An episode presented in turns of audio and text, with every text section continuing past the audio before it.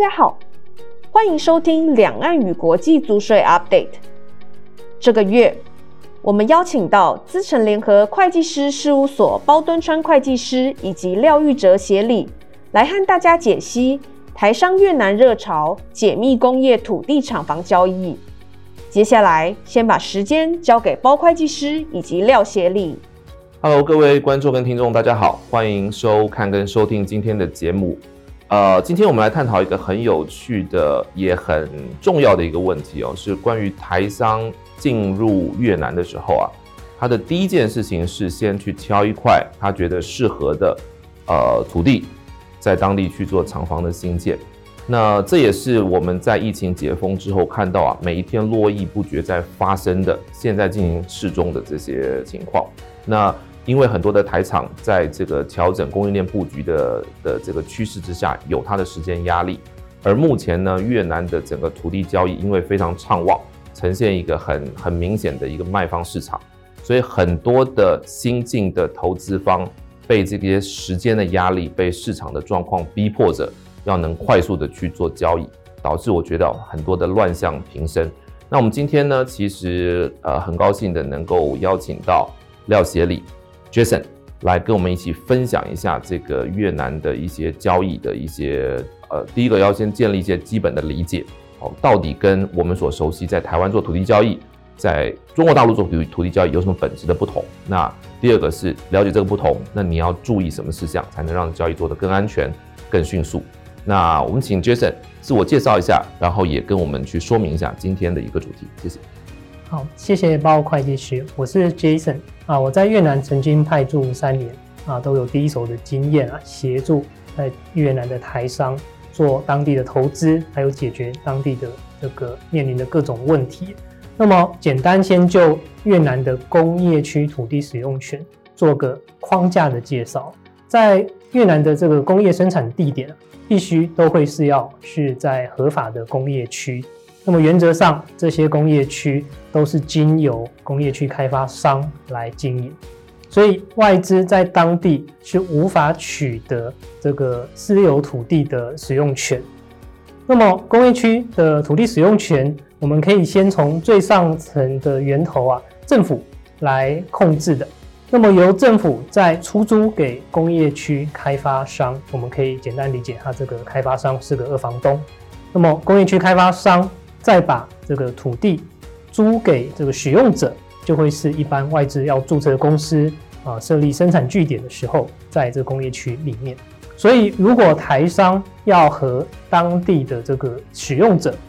取得工业区的土地使用权或者是建物，那么这个时候。就不会只是买卖双方的问题，而会是要由这个工业区的开发商要有所参与，同时当地的政府也有话语权。那么简单就当地工业区土地使用权在使用的时候产生的相关费用做个呃单纯的介绍。第一个，在当地的工业区土地使用权，一般我们最常会看到这个合约里面会订定基础建设使用费。这部分的使用费大概会占整体金额，有时候会到达百分之九十或以上，而且这部分的使用费通常会是一次要把全部的金额付清给工业区开发商。那么另外一个会是这个工业区土地使用的租金，这一部分的租金是由工业区开发商向承租户收取，并且缴纳给当地的政府。那这部分的土地租金会有一次付清，还有每年支付的差异。另外，工业区的管理费也会依照实际的土地使用面积，需要支付给工业区的开发商。那么剩下的就会是，呃，工厂在当地啊，如果有使用这个污水处理啊、废弃物处理，还有水费、电费，这部分就会依照实际的使用情形收费。简单的就这个工业区开发商所收取的租金，我们做个解析哦。像刚刚提到的，啊，土地都是由政府出租给开发商，开发商再出租给土地的使用者。所以可以看得到，如果工业区的这个开发商，他是一次把所有年限的土地租金支付给当地政府的时候，那么依照当地规定，这个工业区开发商就可以。有两个选择，一个是要求土地的租户一次付清给开发商，或者是他也可以选择啊，要求土地租户以每年支付的方式支付给开发商。那么这一部分最重要的影响就会是啊啊，如果这个土地是一次付清给开发商，然后也支付给政府，那么在越南当地所取得的土地使用证啊，一般而言在越南我们叫做红皮书。上面就会注记这个土地使用权是属于一次付清，那么只有在一次付清的登记情况下，这个红皮书才可以合法的在越南当地啊抵押融资做借款。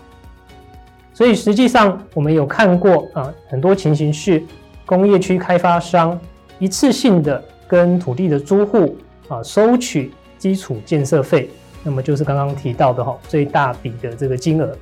那么啊，土地的租户在支付租金的时候却是每年支付。那么这个土地租户拿到的红皮书上面登记的就会是每年支付，所以这样子的红皮书是不能和银行登记做抵押的。那但是在越南的实务情形啊，啊，就算这个土地红皮书没有登记一次付清，不能做抵押，但是当地的银行通常还是可以接受以这个。地上物的这个建物来做抵押融资，对，所以哦，其实按照刚刚 Jason 啊的一个说明，我想我这边先简单的跟观众跟听众做一个小结哦，就是说，首先我们要呃要先能厘清一件事情，就是说呢，呃，很多很多我们的客户在越南在跟我们讨论的时候，他都说，哎，我在跟某一个卖家。去讨论这个土地厂房的一个买卖，而你会发现，他百分之九十九的讨论啊，都在跟这个所谓的卖家在谈条件，好，什么时候付，多少钱，汇哪个账户，等等等等。可是呢，其实这个里面呢，有一个很根本的误区，就是表示什么？表示大部分台湾的投资方都把在越南买土地，你把它当成。跟在台湾买土地是一样的，是一个私人民间产权买卖行为。好，或者你把它类比成在中国大陆买卖这个所谓的土地使用权。好，因为过往我们在中国大陆经验比较类似，土地使用权的买卖虽然名义上叫做使用权，但是民间自由买卖，政府还是干预很有限。好，所以你会把它当成其实是买卖双方谈定就谈定的事。可是按照 Jason 刚刚的说法，其实有一件事情，这是一定要请大家要记得的，在越南，我们在看土地交易的情况，其实它绝对不是买卖两方的事情。中间第一个，我们要看这件事情的时候，你宁可把它想成，其实我是跟原租户去把这个土地的承租给寄售过来，那原租户因为一次付了长期的这个使用费。他现在要走了，所以呢，他跟你谈，要把这个租租赁权能够让渡给你，但是不要忘记，这个里面谁还有最终的话语权？第一个，开发商他才是二房东，所以开发商对于整个交易的态度，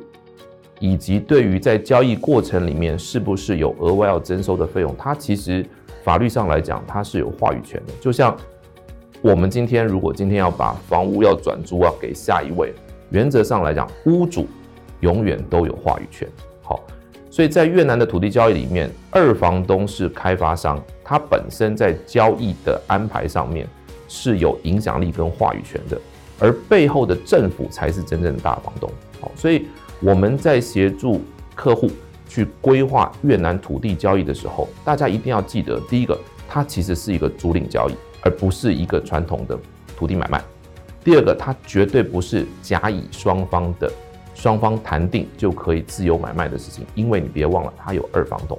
它有大房东，好，所以怎么去处理整个土地交易中的四方关系？那在今天的所谓的卖方或者原租户愿意让渡的情况之下，同时去处理所谓的工业区的流程跟程序。同时去摸清楚跟处理政府的态度，这个会是整个交易是不是能够安全跟有效率的进行的非常重要的关键。接下来我能不能请这个 Jason 啊，顺着刚刚讲的这个基本的概念，也跟我们去分享一些呃实物上的案例。那因为我们刚刚您提到说，我怎么去跟开发商去取取得土地，这个讲的就是第一手嘛。比如说开发商开发一个园区，有一块空置厂房，我跟他拿。但是我们现在讲的是次级市场。如果今天是我们跟当地已经入驻园区的原租户，他说我要离开了，我这个地方让渡给你，那我们再去谈这个交易，就刚刚讲四方关系的时候，又是怎么样的情况？能跟大家分享一下？嗯啊，是的，我先从越南土地厂房交易的这个部分啊，先就两大类做个说明啊。如果一个外资公司去越南找到工业区，想要和工业区直接取得干净的土地，其实这部分的交易就相对的单纯啊。程序上可能和工业区呃先签个 MOU，然后支付定金、押金，最后呢会在当地设立越南公司。那么最后再会由这个越南公司和工业区开发商签署正式的土地合约，所以这个程序相对单纯。那么另外一个部分就会是，如果台商想要和当地的原来的承租户取得土地，那么这个时候可能会先分成两种状况。第一个，这个土地上如果没有建物的情形下，依照越南现行的规定啊，这样子的土地是不可以做移转的。那但是啊，虽然规定不能做移转，但实务上当地的开发商可能可以配合啊，做一个土地收回的程序，然后再一次转租给买家。这过往在越南当地是非常常见的方式。但是近期啊，其实越南当地的政府啊，针对这样的交易也已经有所留意。目前我们有看到一些交易已经啊不太受到政府的支持，所以这样的交易已经有这个交易的一些挑战。那么另外，如果这个土地上面有登记建物，那么依照越南的规定，是可以进行土地使用权，还有这个登记建物的转让。那只是这样的转让，其实程序啊比想象中来得复杂，会非常多需要留意的点。我简单啊分享一个案例啊，呃，一个台商如果要和一个日资的公司，呃，想要直接购买对方的土地使用权，那还有这个建物。那并且这个日资公司可能想要做清算，那么在这样的交易里面啊，我们经验上程序会非常多，而且需要留意的这个雷区也非常的多。那么经验上，我们近期有一个案例啊，就会是这个日资的公司，它的建物是有这个和银行做抵押，那么抵押贷款大约两百万美金，那么这个台商透过尽职调查的程序啊。也注意到这个日资公司的土地使用权啊，虽然有拿到红皮书，但是建物并没有登记在红皮书里面。那么这个时候，如果要转让建物，就会产生一些风险。那么另外，这个日资公司也有欠税，还有这个欠供应商款项的情形。那么在这些情形之下，这个台商啊，基于呃营运的需求，还是很需要取得这份土地使用权，还有建物。那么程序上可能就需要在买卖双方，呃，在商讨这个买卖的条款的时候，需要把相关的这些问题，呃，要在经过合约的部分来和卖方执行去确认，卖方可以在转让前把欠税款项还有这个建物的登记啊，都必须要完成。那么如果买卖双方在这部分已经厘清相关的问题，那么也。要签署这个 MOU 意向书之后呢，下下一步就会是买卖双方会需要同时和抵押银行去取得资产解除质押的一个共识，还有程序，确保这个抵押银行啊，在这个转让的过程中是支持相关的程序，也能够这个 support 相关的这个事项。那么达到这个程序之后啊，啊就可以。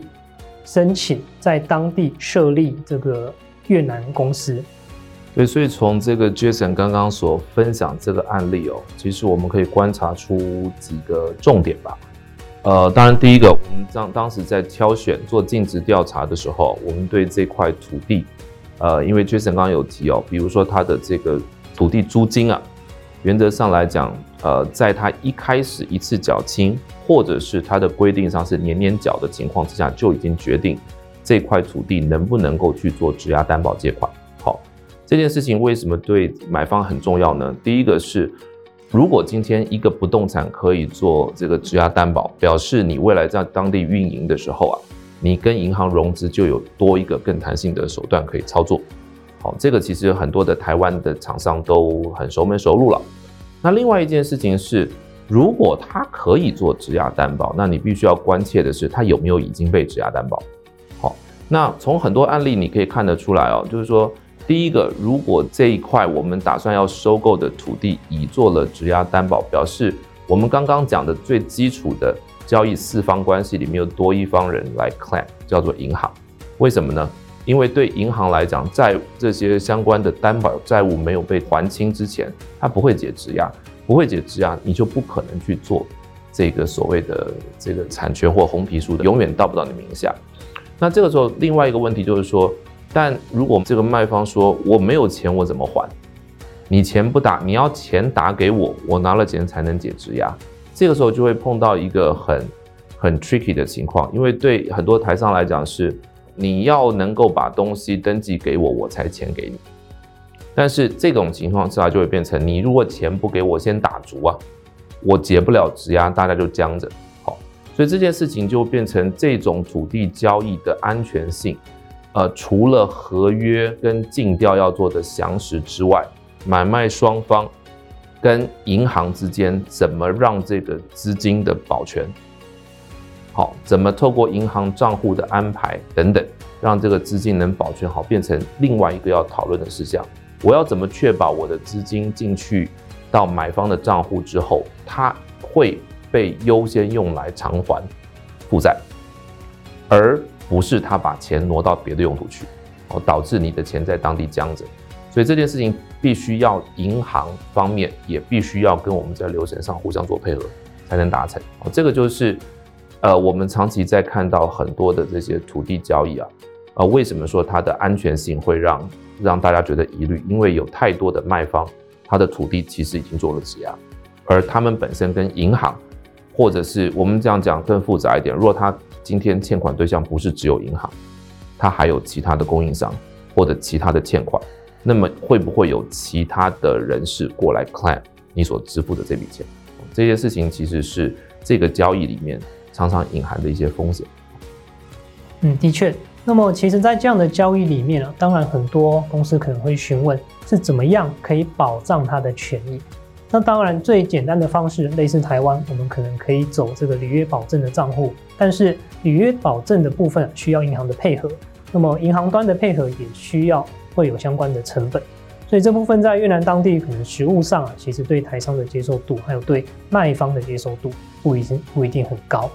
所以实务上我们会比较建议啊，在买卖的合约商谈的过程当中，必须要把款项做明确的分歧。那么，针对每一个交易的这些复杂流程的一个 milestone 的过程中，在达到每一个阶段的时候，才会打款给卖方。那么，借由这样的控制来保全双方的权益。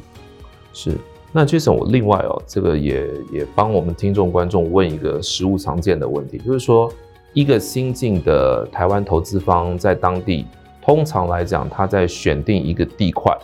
开始洽谈的时候啊。当地他们的这个所谓的越南子公司，通常都是处于一个还未设立或设立中的状态。那但是因为我的越南的子公司或者这个孙公司还未设立或者设立中，可是，一旦我们跟这个所谓的卖方或开发商达成一致条件，通常这个要求啊，签约的压力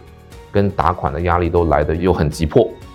那实际上来讲，因为越南的这个子公司还没设立嘛，所以我也还根本没有时间去完成所谓的资本注入，由这个越南子公司去签约付款这样子的一个一个状态。那实务上来讲，更多一点是由他的集团海外的总部或者境外公司去代付这个款项。那在代付的这个款项的情况之下呢，当然很多的集团的总部就会说，第一个，我签未来子公司设立后，我代付款项能否收回？不管是跟开发商收回，还是跟子公司收回，他能否收回？那或者是他若不能收回的话，那我又要怎么样去处理我的这个代付的这件事情？哦，比较圆满的处理。那您的经验是怎么样？嗯，实务上在越南当地法规是规定啊，啊、这些定金的部分，通常是由海外的公司直接支付给这个开发商啊，然后来做这个相关 MOU 的签署的条件。所以，其实，在越南当地规定啊，这些款项，呃，是必须要由未来越南公司的直接母公司做支付。在这样的情况下，这部分的款项未来可以转做越南子公司的资金。所以实务上啊，如果在这个台湾公司想要直接签署那个 MOU 和工业区开发商先定下这个土地的时候啊，要留意这个付款的对象是不是未来越南公司的直接母公司。所以在投资的架构上，可能在支付款项还有签署 MOU 之前。就必须要有一个明确的计划。对，这个也是挺重要的，因为如果今天的集团的这些代付款项未来要能转进这个越南子公司的资本，那么一开始签 MOU 的主体跟他付这个代付款项的这个主体啊，就必须想清楚，那就是未来用来直接持股越南子公司的这个主体。好。所以这件事情就表示什么呢？表示我们对越南的整个投资架构，到底是台湾总部直投，还是透过境外公司或者其他的架构做间接投资？这件事情其实，呃，在我们去做这个预付行为的时候，其实就必须规划清楚。那我想今天用一点时间哦，请 Jason 来跟大家介绍这整个越南的整个交易哦，其实。呃，要提醒这些我们的新进越南的投资的朋友，千万要注意，因为第一个在越南，这就诚如我们刚一开头讲的，它本身不存在真正的所谓土地产权的买卖行为，它也并不是像我们在台湾或者中国大陆所习惯的，就是甲方乙方谈定的一个非常自由的交易行为。好，原则上来讲，它的整个的土地产权框架其实是由政府作为大房东。开发商作为积极参与运作的二房东，而我们只不过是跟原租户谈让渡。那大家可以想象，这整个交易里面，二房东以及背后的政府，在法律上以及实务上绝对有积极参与的空间。哦，所以刚刚比不不是有讲到说，呃，那个如果什么在当地的这块地块并没有被开发，其实开发商他依法要先收回。再转租嘛，对不对？好，那如果今天收回再转租，表示什么呢？表示你真正谈的对象到底是这个原租户，还是是开发商？好，所以第一个，整整个交易的产权行为，它就基本有四方行为，而不是一般我们的民间买卖的两方行为。那第二个是，如果今天的这些不动产，在原租户的运作之下，又跟银行去做了抵押贷款，它其实是有债务的。好，所以这个时候你就会出现第五方出来 claim 它的 right，而且会对交易造成干扰，就是它的债权银行。那这个债权银行的债务必须要被呃保全解质押，我的产这个土地才能过户。所以这件事情就跟我们一般想的很单纯呢，他的债是他的债，他自己去处理。我只管土地过户，基本上来讲，你可能是先天分不开的。好，所以要把这整个交易从头到尾到付款都规划清楚。其实严格讲起来，除了你的土地的这个尽调要做的详细，原租户他的这些债权债务的状况要有一定程度掌握之外，原则上整个交易沟通过程里面是必须要跟卖方、买方、政府。开发商甚至包含银行都要能够把整个流程有一个非常非常详细的讨论跟构述，取得大家的同意，你才可能去安全的执行。好，所以这个里面呢，呃，因为老实讲，在越南哦，大家可以想象，这经过这个讨论，你会发现隐含在里面的专业事项是非常复杂的。可是现在的乱象来自于什么地方？来自于其实越南实务上在当地游走也有很多 broker，很多很多自称为 consultant。或者是有利人士，或者是 referrer，在当地去做牵线。好，这个过程里面，你你可能会听到很多人拍胸脯说：“这个我搞得定，那个我搞得定，我有个好关系等等。”这个一定是实务常见的情况。但是各位一定要记得，如果我们的这个金额大，然后这个投资案对你们的的整个未来的发展又相当重要的话，千万不要忽略掉这个交易本身的复杂性，而忽略掉你在很多程序上面应该做的事项。好，这个是今天跟大家分享的主题，希望对所有的听众跟观众都有帮助。谢谢大家，谢谢大家的收听，也欢迎大家到 PWC 台湾 YouTube 频道观赏影片或订阅 Podcast 频道，及时取得最新资讯。我们下个月空中再会。